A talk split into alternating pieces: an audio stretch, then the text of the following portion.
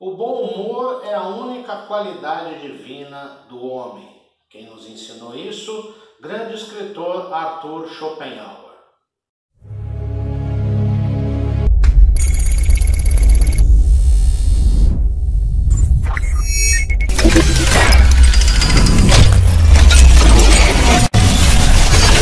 Olá pessoal, bom dia, boa tarde, boa noite. Afinal, na internet tudo é 24 horas. Sextou! Hoje, 28 de agosto de 2020, esse ano complicado. Como você acompanhou ontem, nós estamos retransmitindo todas as nossas entrevistas e na quarta-feira tem material novo no ar. Nós vamos colocar todas as entrevistas num novo formato. Esse formato também vai para as redes sociais e tudo mais. E depois nós vamos unificar com um material novo que a gente vai é, coletando aí. Já temos duas entrevistas marcadas, aliás, duas entrevistas feitas temos mais duas entrevistas a marcar e assim a gente vai fomentando o site. Hoje você vai rever o bate-papo que eu tive com a grande amiga Badia Vieira, uma brasileira carioca, flamenguista, que lida com liderança, lida com teatro, é, lida com trabalho, lida com desenvolvimento, mas que faz tudo isso com muito humor. E o mote principal da nossa conversa é como ter humor em tempos de dor, em tempos de pandemia. Acompanhe. Muito bem, pessoal. Estou aqui hoje entrevistando a Badia Vieira, que é atriz, é empresária, é comediante, é mãe, é carioca, é flamenguista. Esqueci alguma coisa da lista? Acho que não, né? Não, e dessas coisas ah, todas, se você. Foi cineasta também, futura cineasta também, né? Se você tivesse esquecido do flamenguista, eu teria reclamado. Todos os outros, tudo bem. Então, Abadia, nós estamos. Eh, é um canal novo, agradeço a sua presença. Nós já tivemos semana passada que falou a respeito de relações trabalhistas e hoje a gente vira totalmente o, o disco, né? Apesar que a gente estava falando das modernidades, hoje não existe mais isso, mas eu sou um apaixonado por vinil, né? É, e vamos falar a respeito do riso. E é, é, o seguinte: o riso, eu entendo que o riso ele é uma das tarefas mais nobres e mais difíceis de se executar. E aí eu pergunto para você, com toda a sua experiência, em tempos de pandemia, né, em tempos em que as coisas estão cada vez mais, as pessoas estão no limite da loucura, estão no limite de tudo, é, já Infelizmente, eu já tenho casos de, de pessoas próximas que vieram a falecer, né? Então, você tem uma relação muito próxima com a morte, com a tristeza, com a perda, né? Como fazer rir em tempos de dor? Bom, uma pergunta, uma pergunta muito capciosa, porque não é só em tempos de dor. A gente está vivendo um momento que fazer rir também se tornou independente de pandemia, se tornou, em alguns momentos, tabu. Tem piadas que é, o, o, o, comediante é crucificado porque fez aquela piada. Estamos vivendo esses momentos, principalmente no Brasil. Aqui em Portugal é menos, mas no Brasil sim.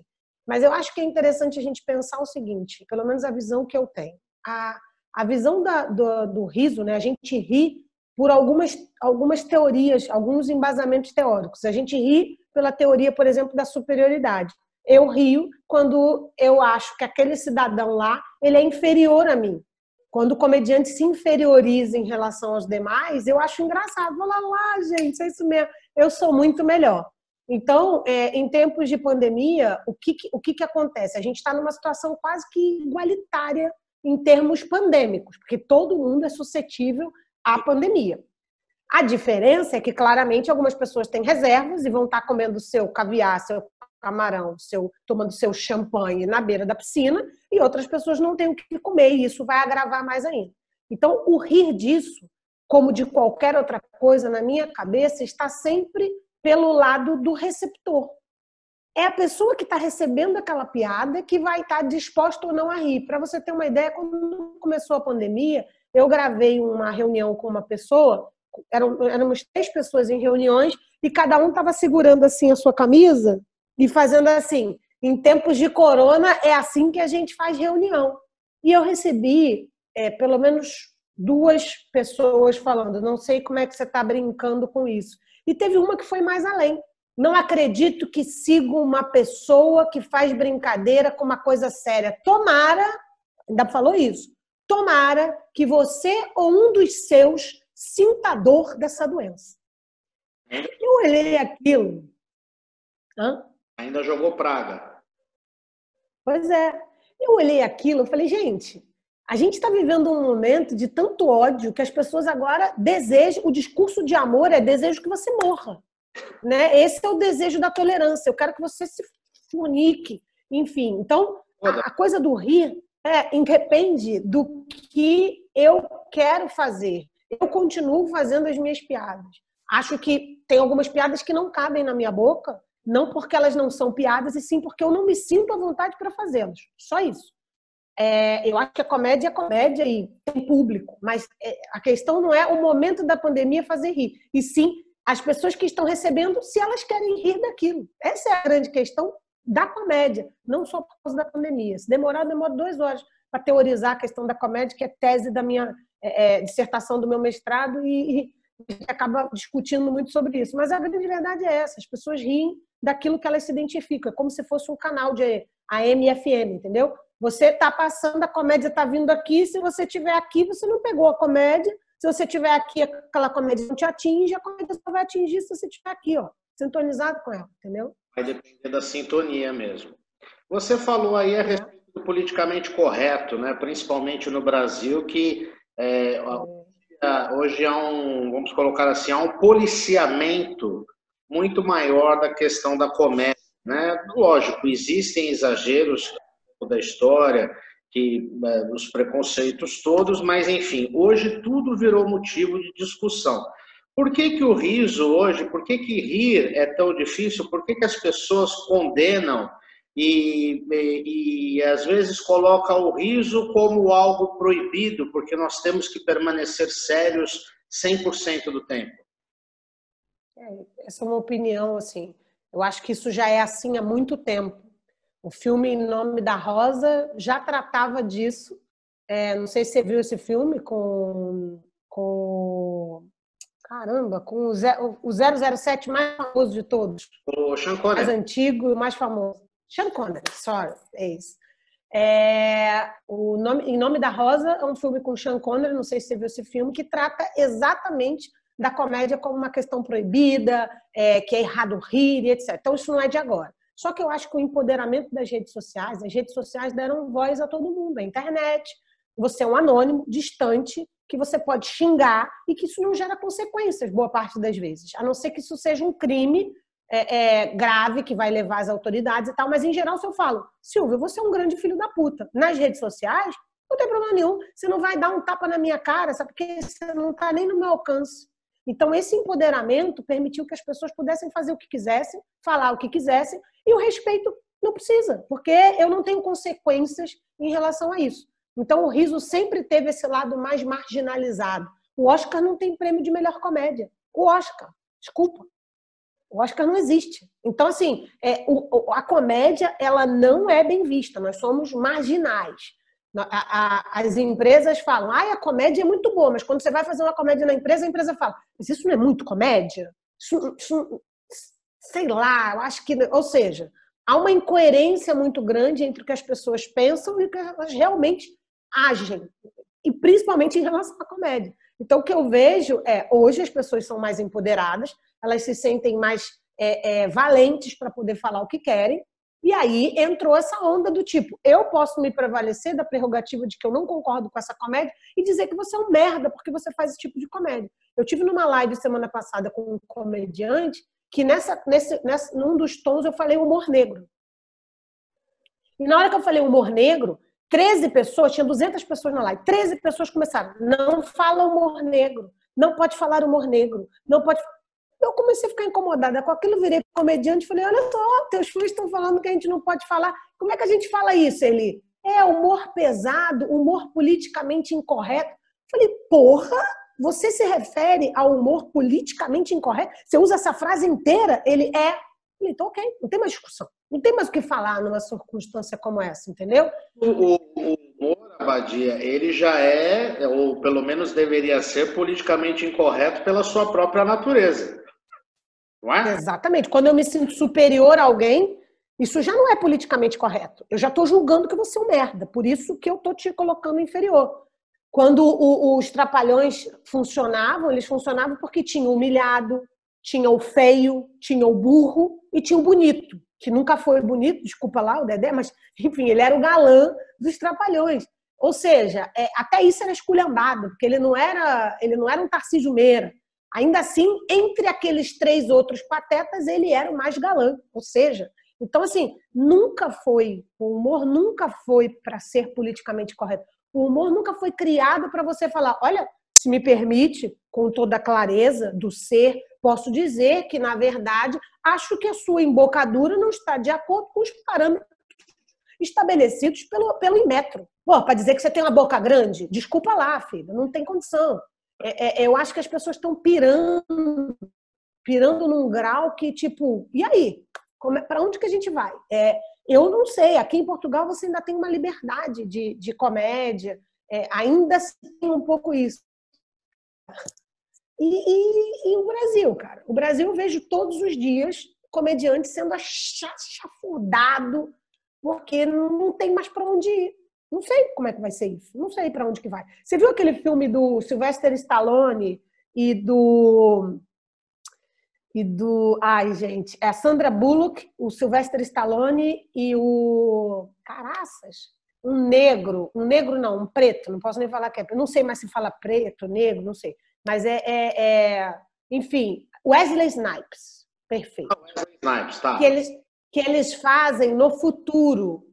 Que no futuro, quando eles falavam merda, merda e pé, você recebeu uma multa porque falou. Ah, que o cara vai pro banheiro para se limpar com umas conchas que ninguém entende porra nenhuma do que acontece. Exatamente. Mas as multas são porque eles falam foda-se. Era uma civilização superior, limpa, ariana né? Podemos até chamar de nazista, por que não? Gente, vamos entrar nesse caminho. Já, já. O YouTube você já não pode falar algumas coisas porque é discurso de ódio, porque é não sei o quê, porque é não sei o quê. Gente, já já, não demora muito tempo, estaremos andando e falando: é caralho, pê! você violou o código de comunicação legal, você foi multada. Eu acho que estamos caminhando para isso, de certeza. Na minha cabeça todo dia. Você está entendendo? Então, assim, eu não sei para onde que vai. Não faço ideia para onde que isso vai. Agora, deixa eu te perguntar, aproveitando um gancho do que você falou, você, você acabou se especializando no humor aplicado ao empreendedorismo, né? inclusive ações trabalhistas, uma peça que eu assisti sua com seus dois outros colegas maravilhosos aqui em, Cascais, aí ele existe e trata a relação trabalhista desde, o, desde o, da entrega do currículo até a demissão de forma, é, de forma irônica, é óbvio, né? de forma cômica, enfim, e todas aquelas coisas datadas. Inclusive, isso você se transformou num livro, que é o Gargalhadorismo. Inclusive, eu tive a honra de fazer a versão para o português do Brasil. Inclusive, depois você vai falar quais os seus próximos projetos. Como é a relação das empresas? Você acabou de falar, ah, mas o pessoal gosta da comédia, mas de repente, quando o calo aperta, ou quando ele se vê naquela situação, o CEO, por exemplo, o chefe, né? O, o, gestor, de repente ele se vê naquela situação e fala assim, não, peraí que não é bem assim. Como é que é essa relação do é. e do empregado? Porque o empregado, na verdade, ele vai se divertir muito mais porque ele vai ter várias identificações, vários insights ali colocados, e o gestor já vai falar assim, não, peraí que não é bem assim. Como é que funciona? Na verdade, tem os dois lados da moeda. A gente também escreve texto onde o colaborador ele é aquele cara que fala, não, vou entregar, e ele nunca entrega, ou entrega com erro. A comédia dá para os dois lados. Normalmente a gente procura ali mostrar os dois lados, porque o exagero da comédia, essa lente de aumento da comédia, ela é um, um, um na verdade, um alarme para que as pessoas se vejam. E ao invés de eu falar, poxa, Silvio, não faz isso, nada a ver você fazer desse jeito, eu mesma me olho naquela situação exagerada no palco e falo, caramba, eu faço isso. Eu faço isso. E na hora que você fala, eu faço isso, aquilo é o teu esporro interno. Eu preciso melhorar isso. Então, é dentro da comédia que a gente identificou. Mas eu já tive várias situações de empresas que eu fui fazer um vídeo para uma empresa, mandei o um roteiro, eles amaram, aí foi para um nível superior. Aí no nível superior falou: olha, tem um, vocês estão falando careca aqui. Falei, sim, porque o ator é careca na, na cena. Não, mas não cita ele como careca, porque. Tá bom, tira o careca. Aí tem uma hora que tava o cara mancando, porque ele tinha sofrido um acidente do, do, do futebol. Então ele mancava. Pô, não bota o cara manco, não. Que vai parecer, vai ofender os PCDs, não sei o que.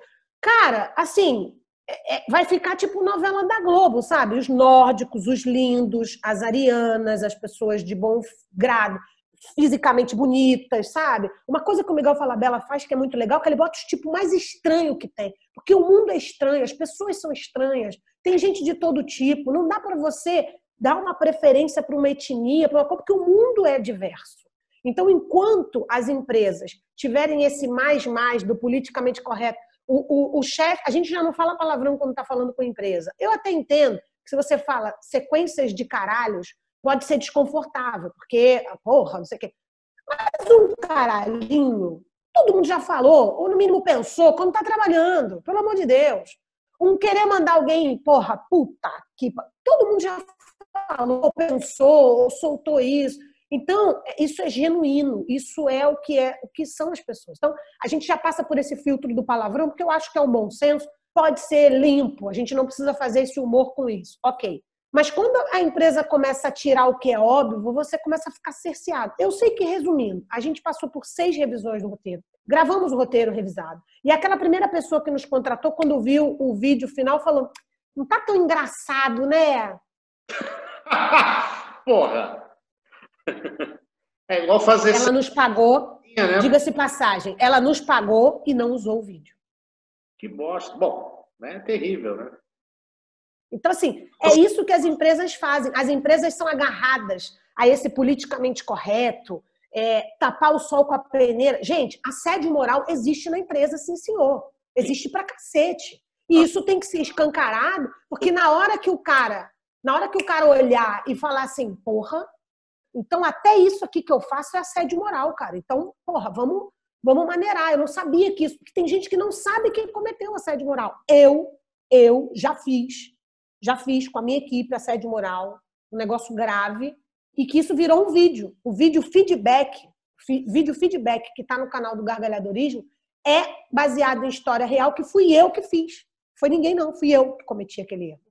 E aquilo foi muito grave. Todo mundo que estava a meu favor antes de eu ter dado o esporro na pessoa, ficou contra mim quando eu fiz aquele esporro na frente de todo mundo.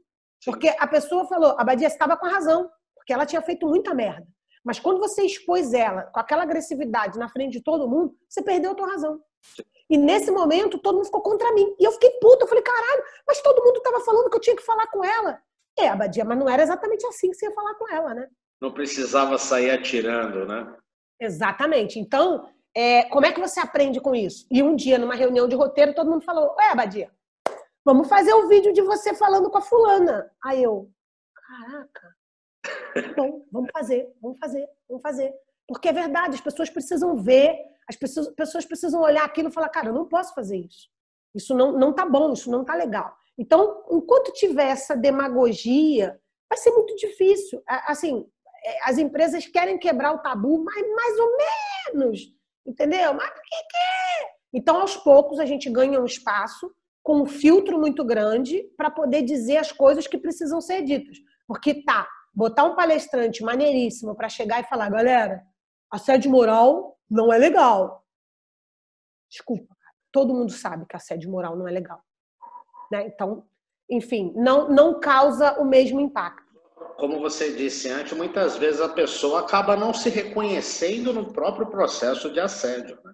ou não querendo Exatamente. ser também. É, de repente também. ele um cargo X que ele vai falar, eu exerço um cargo X que eu preciso eu sou durão porque eu preciso ser durão. Você pode ser durão, você pode ser Exatamente. rígido sem ser ofensivo, enfim. Exatamente. Mas é difícil. Eu fui criada com a minha avó e eu trabalho desde os 11 anos de idade no escritório de contabilidade. Com 14 anos eu tinha uma equipe, eu tinha duas pessoas na área fiscal, cuidava de, de, de apuração de registro de ICMS, entrada, saída, é, é, ISS. Essa era a minha função com 14 anos. Então eu já tinha funcionários com 14 anos. É, e era engraçado porque a minha avó, a minha avó tratava, ela hoje está doente, ela nem pode se defender, mas ela era assim, ela, você entregava um negócio e se tivesse bom, ela guardava. Se tivesse ruim, ela olhava e falava assim: que porra é essa? Que porra é essa aqui? Tu acha que eu tô te pagando? Tu acha que o meu dinheiro é o quê? É capim? Que eu te pago, ficou três horas para fazer essa merda? Era assim que, carinhosamente, a minha avó treinou e criou, sei lá, durante 30 anos no escritório de contabilidade dela. Que hoje em dia, certeza, ela seria punida, presa, arrasada e etc. Mas é porque ela, sei lá, foi criada, ela, ela veio da palmatória, ela tomava porrada na escola. Professores batiam nos alunos. Então você pensa que assim, o processo, o processo da humanidade. E detalhe, Antônio Raminhos confessou no stand-up dele que ele apanhou de uma professora aqui em Portugal. Antônio Raminhos nasceu em 1980. Ou seja, estamos falando que talvez em 1990 ainda existia porrada de professor aqui em Portugal.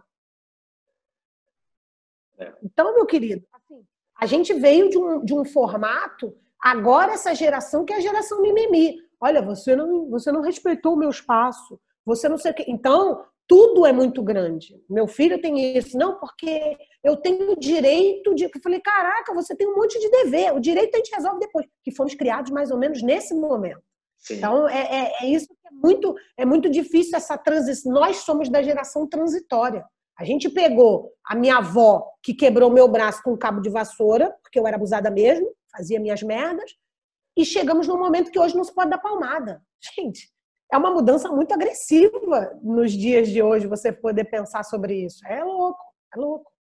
E quais são os próximos? Aliás, antes de falar dos próximos projetos, ah. curiosamente, há umas semanas atrás, numa das suas plataformas aí, porque você está em tudo, está no Facebook, no Instagram, tem site, a gente vai colocar todos os endereços depois para é. tá? Você fez uma paródia dos Coffin Dancers, né? Que são aqueles caras que dançam com o caixão, né? são se não me engano, que dançam com o caixão e que virou, em meio à pandemia do coronavírus, eu acho que vai ser o meme do ano. É Essa questão de brincar com a morte também faz parte um pouco desse processo do, de, de você tentar, porque assim o, o, sonho, eu acredito que o sonho de todo ser humano, né, assim, sonho intangível, mas de todo ser humano é, é ser imortal, vamos colocar assim. Né? O ser humano, desde que foi criado, ele sempre procurou o elixir da eterna juventude, etc. E tal. É, o fato dessa coincidência, né? de repente você pegar um momento de dor, que é um, um féretro, né? aí você coloca quatro é, é, rapazes negros, fortes, simpáticos, dançando com um caixão nos ombros. Isso daí é uma forma de tirar sarro da morte? Como que você vê isso? Então, é, é bom saber que isso é um vídeo real de uma, de uma cerimônia Sim. de funeral. Porque lá eles entendem que quando você morre, você tá, vai ser recebido no outro lugar, na mesma festa que quando você nasce aqui. Quando alguém nasce aqui, fala: olha, parabéns, fulano nasceu. Eles acreditam que quando você morre, alguém lá fala: olha, fulano nasceu. Então, para que a morte não seja mórbida, eles criaram essa cerimônia, que muitas vezes é mais cara que um casamento. Pense, aquela cerimônia é mais cara que casamento. Então surgiu isso e os memes começaram a surgir. Eu acho que a comédia é exatamente você afastar os seus demônios, né? Tipo, o que, que você mais tem medo? O que, que o mundo tem mais medo? É da morte. E a gente sabe que hoje a gente está vivendo um momento que você tá com a mão na boca, dependendo de onde você botou a mão antes, possivelmente você está contaminado. E possivelmente as suas chances, se você não tiver, se você não tiver com a tua saúde aqui em cima, que eu ainda não vi, ninguém ainda mediu o número de imunidade, que a hora que inventarem isso vai ficar milionário, eu clico aqui e falo, eu tô com imunidade 100, hein? Olha, tô com imunidade 70. A hora que tiver isso vai ser melhor. Mas como você não sabe a sua imunidade, você não sabe exatamente os efeitos dessa doença em você, em mim, qualquer que seja. Antigamente era só mais velho com doença pré-existente. E agora a gente já sabe que não é bem assim. Então, é, é, é uma forma de você trabalhar com o inevitável, porque a coisa mais inevitável do mundo é a morte. Sim. Você pode adiar qualquer coisa, mas quem não morre cedo envelhece, não tem história. Então, assim, é, é, é uma forma de você, de fato, afastar os seus maiores medos. E tem o, o, o, o, ai, o cineasta. Gente, eu tô, eu tá, tá muito engraçado eu esquecendo o nome das, das coisas. Realmente tá. Tem um cineasta que faz uma. uma... Morremos jovem, nós estamos envelhecendo. Faz... Exatamente, exatamente. E eu, uma vez eu falei pro meu pai, tá até no meu livro, né? Que eu falei, pai, você tá envelhecendo. Ele falou, é, mas a alternativa é triste. Então, realmente, isso é maravilhoso. É, esse. Ai, do óculos, que ele é cineasta, roteirista, ator, é inglês, ele é inglês, ele é inglês ou americano? Super famoso, polêmico. O Allen. É, Woody Allen, pronto, acho que falou, famoso, polêmico, de óculos, roteirista. Nova, pronto, né? De raiz. Nova Yorkino, isso, Nova Yorkino, isso. E o Woody Allen, ele, ele fala uma coisa que a comédia é a tragédia mais tempo. É uma equação. Você, daqui a algum tempo, a gente vai rir disso. A gente, hoje a gente ri do, do Collor. Ah, ele era o caçador de Marajá, gente. Ai, meu Deus, que coisa. A gente acreditou nisso e tal. E daqui a algum tempo a gente vai rir também do, do, do, do corona. A gente vai rir das coisas que a gente passou. Ai, fulano andava de máscara, usava álcool gel. Ai, o outro era maluco com a cloroquina, passava até no sovaco a cloroquina de desespero, não sei o. Ou seja, a gente, a gente vai rir quando passar. Enquanto não passa, a gente tenta rir, mas nem todo mundo adere a esse riso. É isso. Aliás, o Collor andou pedindo desculpas nos últimos dias aí, né? Diz que sim. Jura? E botou a Zélia Cardoso de Mello na fritura, que foi uma das, uma das esposas do grande Chico Anísio. Chico Anísio, isso. Aliás, todo mundo quase foi esposa do Chico Anísio. O homem casou pra caceta. Ah, sim. Quase todo mundo foi esposa. Casou pra caceta, vamos. É Chico Anísio e Vinícius de Moraes eh, gostavam. E Fábio. Fábio Júnior também. Júnior. E Fábio Júnior. Elizabeth Taylor, se não me engano, também tem uma coleção de casamentos também. A minha mãe, e a minha mãe casou sete vezes também. Eita, que beleza, hein? É, é, olha, dá outro livro. Mas dá outro livro. Como é que tá você? Eu sei que você terminou mestrado em cinema. É, você com certeza deve ter projetos em andamento. Fala uma geral aí se tem filme, se tem livro, se tem peça, se tem coisa nova na internet. Muita gente fala que o ano de dois falam que 2020 ainda nem começou, porque para nós brasileiros começa depois do carnaval depois do carnaval já veio a porra do coronavírus e fodeu tudo. Né? E outro... Não, e eu, e eu quando virou. É, e outros dizem que o ano de 2020 já era. Como é que você 2020, quais são os seus projetos? Então, é, quando virou o ano, eu falava, pô, 2020 vai ser o ano. E está sendo mesmo, está sendo o ano de eu gastar as minhas economias. Está é, tá sendo mesmo esse ano, de gastar as economias, as reservas da aposentadoria, tá ótimo, é isso mesmo. Agora, é, assim, eu, eu quando virou o ano, eu estava né, numa crescente muito grande em relação a stand-up, fazendo uma série de coisas. E a peça, eu tinha, eu tinha, foi o primeiro ano da minha vida que eu tinha temporada e apresentação até outubro. De março a outubro, eu tinha apresentações já agendadas no Porto e em Lisboa. Então, assim, realmente foi um baque assustador, tipo, eita, não acontece. Mas, é, é, além das coisas presenciais que agora estão suspensas, eu estava vindo numa batida, o, o meu filme, que é um longa-metragem que eu filmei na Itália, foi a primeira mulher ítalo-brasileira a ocupar o parlamento italiano, chamada Renata Bueno. É, esse documentário eu gravei em 2017 em Roma e ele ficou pronto, foi editado e está começando a ser inscrito em vários festivais. É, então, esse ano de 2020 seria o ano para apresentação em festivais, que a gente agora com vários festivais cancelados. Então, exatamente. Eu não sei o que vai acontecer com esse filme, mas enfim, ano que vem ele volta ao circuito para ver os festivais, etc. Então, isso é um projeto de cinema de longa. É, eu criei um canal que vai estrear agora dia 1 de junho, chamado Manual do Adolescente, que esse confinamento fez com que eu, meu pai, meu marido e meu filho tivéssemos inspirações é, é, que era um projeto que eu também em 2017 iniciei, mas guardei na gaveta porque não tinha tempo para tocar. Então agora eu falei, bom, temos tempo, vamos trabalhar isso. Então já está no YouTube o piloto, é, Manual do Adolescente, e no dia 1 de junho vai começar, todas as quartas e domingos, a gente vai ter É, esquece, entrevista, entrevistei ontem o Marcos Pianjas, que ele é o cara de referência de paternidade e tal, falar sobre isso. A gente vai ter tags, a gente vai ter jogos, é, é, é para ser de entretenimento, mas para falar dessa questão do adolescente no meio da família. Então, vale lá conferir, é, que isso é uma coisa é, interessante. E eu reatei o meu canal também no YouTube, que é o Gargalhadorismo SA, onde eu vou estar falando das entrevistas com os humoristas. As entrevistas que estão no meu livro, eu vou colocar trechinhos no Instagram e no YouTube para poder as pessoas ficarem estimuladas a querer ver o livro, as outras coisas que a gente fala. Enfim, eu estou muito mais voltada. É, meu curso de técnicas para falar melhor em público, excelência em comunicação, eu vou começar agora a rodar, ele já está roteirizado. Eu vou filmar para poder vender, ou seja, eu estou indo para o digital, que era uma coisa que eu vinha adiando por preguiça, confesso, preguiça total.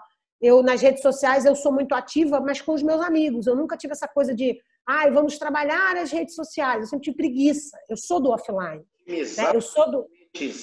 essas coisas todas. É, eu sou olho no olho, eu sou do acabar as pessoas me abraçarem. Olha, gostei da peça e tal. Então, assim, o festival. Pois é. Seguro de. O, o, o Festival Luso Brasileiro de Comédia, esse ano, estava sendo cotado para ir para o Porto, fazer de novo em, em Cascais e no Amazonas, eu tava, a gente estava em conversa com a Secretaria de Cultura do Amazonas, é que por acaso é um dos estados mais afetados depois de São Paulo e Rio de Janeiro. Então, assim, é, é um ano que para festival presencial não vai acontecer. Não 2020 acabou. O fato é esse. O que a gente vai ter que fazer. Para presencial, sim. Para presencial, sim. Mas é uma excelente oportunidade para as pessoas tirarem projetos da gaveta, é, quem puder, né, quem conseguir resgatar projetos antigos, monetizar. Eu não sei, não faço ideia como é que se monetiza as coisas. É, é, a gente está muito acostumado a entregar conteúdo gratuito porque a gente quer entreter e aquilo ali é um contato com seus amigos mais próximos. Agora a mentalidade vai ter que ser mudada, sabe? É, é, a gente começar a pensar, porra, como é que eu como é que eu faço isso uma receita, né? Querida, obrigado por tudo, obrigado pela entrevista. Nossa, obrigada eu. Agradeço mais uma vez a sua presença. É, você, eu sou corintiano, mas somos todos populares, tá certo? E... Ah, sim. Mas olha, a gente nem tem rixa tanta. É. Corinthians com Flamengo tá tudo bem. E, e, apesar de tudo e de todos, viva o Rio de Janeiro, que para mim continua sendo a cidade mais linda do mundo. beijo grande para você, um abraço. Também acho. Beijinho. Fala obrigada, depois. obrigada, Silvio. Tchau, tá tchau. bom, beijinho. Tchau, tchau.